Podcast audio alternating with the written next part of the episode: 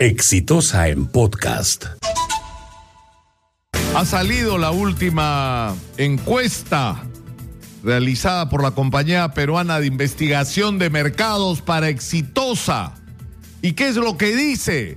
Que el 89.1% de los peruanos que fueron encuestados reconocen a Martín Vizcarra como presidente de la República.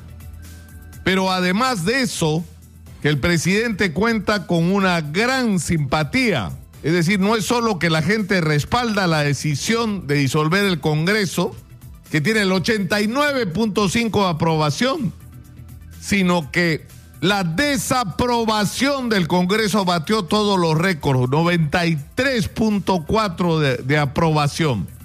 Y por supuesto, insisto, esto va de la mano con altísimos índices de aprobación a la gestión del presidente que tiene el 85,1% de aprobación. Pero hay que decir dos cosas que son relevantes. El tener la aprobación de la gente no convierte lo que hagas o dejes de hacer en legítimo e ilegítimo. Porque no basta con tener el respaldo de la gente, se tiene que tener también la razón. Y ha habido una discusión en estos últimos días con respecto a la certeza de la decisión presidencial de disolver el Congreso. Y todo el Perú fue testigo de lo que pasó, porque todos lo vimos. Salvador del Solar, presidente del Consejo de Ministros, que había ya el presidente anunciado que lo iba a hacer, se presenta al Congreso de la República y no quieren dejarlo entrar. Pese a que la constitución es absolutamente explícita en el sentido de que el presidente del Consejo de Ministros y todos sus ministros tienen derecho a entrar cuando quieran a cualquier sesión del Congreso y no solamente a participar de ella, sino a opinar en ella. Lo único que no pueden hacer es votar, a menos que sean, por supuesto, congresistas, cuando haya sido un congresista nombrado como ministro. Eso es lo que dice la ley, eso es lo que dice la constitución y trataron de impedir que entre Salvador del Solar. Finalmente Salvador del Solar entró, Salvador del Solar tomó la palabra y Salvador del Solar dijo, hago cuestión de confianza. Es decir, pido en nombre del gobierno que se modifiquen las reglas de juego de elección del Tribunal Constitucional, los procedimientos, sin quitarle al Congreso la atribución que la Constitución le otorga pero estableciendo los mecanismos para que este proceso sea un proceso transparente. Y a partir de esto, y lo incluye en su solicitud, no procedan a elegir a los nuevos miembros del Tribunal Constitucional hasta que se haya producido la modificación legal. Y lo que hace el Congreso inmediatamente es zurrarse en el presidente del Consejo de Ministros y por lo tanto zurrarse en la solicitud de confianza y proceder a votar. Eso es una negación de hecho de la cuestión de confianza aquí y en la China, a donde vayan. Ahora, la explicación es por qué la desesperación de los miembros del Congreso, de la mayoría del Congreso, de que esto ocurra. Porque estaban desesperados por cambiar la composición de los miembros del Tribunal Constitucional. Uno, uno que cambie. Y habían ganado los miembros de la mayoría del Congreso. ¿Por qué? Porque lo que quieren es que se apruebe el habeas corpus a favor de la señora Keiko Fujimori sobre el tema de su prisión preventiva. ¿Y por qué quieren eso? Porque si se aprueba para Keiko va a crear precedente y los jueces van a quedar atados de manos para poder dictar prisiones preventivas contra los acusados de corrupción en el Perú, que ahora resulta que son unas pobres víctimas y no unos criminales que han dañado gravemente al Perú y yo lo he repetido y lo repetiré hasta el cansancio, no solo en términos económicos, sino morales. Porque cómo le hablamos a nuestros chicos de que respeten la ley, y que se conduzcan por el camino derecho si los grandes dirigentes del país son una banda de ladrones y encima impunes. Es decir, que delinquen y hacen todo lo posible por no asumir la responsabilidad de lo que han hecho, sino por protegerse. Ese es el contexto que hemos estado viviendo y por eso la gente ha mirado con simpatía la decisión de disolver el Congreso. Pero eso nos enfrenta a otro gran problema.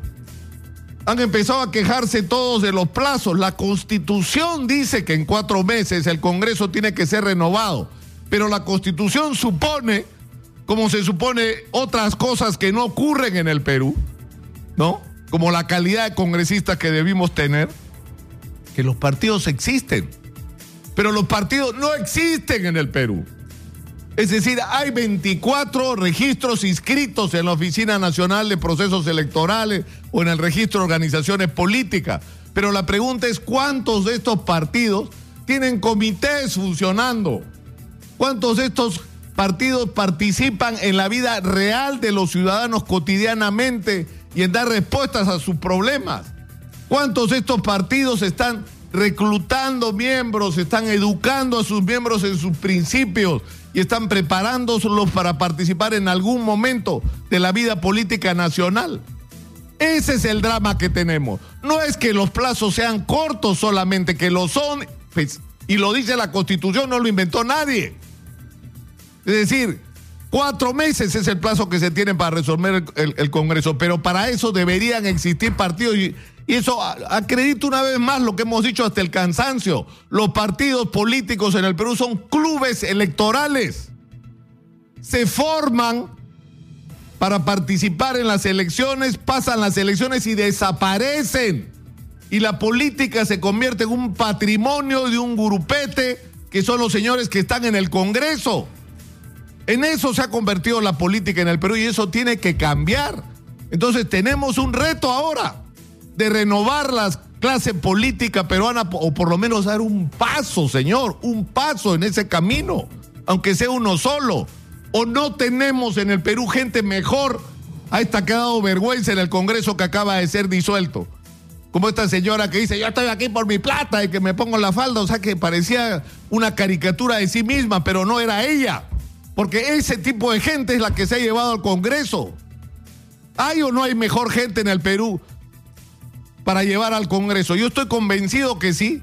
Los plazos son cortos, es cierto, y solo aquellas organizaciones que tengan un mínimo de capacidad de funcionamiento y existencia van a poder participar en ellas. Esa es nuestra realidad. Esa es nuestra realidad. Partidos que no existen, partidos que son simplemente nombres registrados, partidos que son simplemente clubes electorales, no merecen participar en el proceso porque no corresponde a su realidad. Pero en fin, vamos a ver qué es lo que ocurre, pero acá la pelota una vez más está en la cancha de los ciudadanos. Es decir, nosotros todo el tiempo estamos quejándonos de lo mal que lo hacen los otros. Bueno, hay montones de gentes absolutamente calificadas en el Perú, honestas, con propuestas para resolver los problemas del país, relacionados con sus comunidades que podrían integrar el Congreso de la República y preparar la llegada del bicentenario en condiciones que no sean las vergonzosas que íbamos a tener con el Congreso que felizmente se disolvió. Este fue un podcast de Exitosa.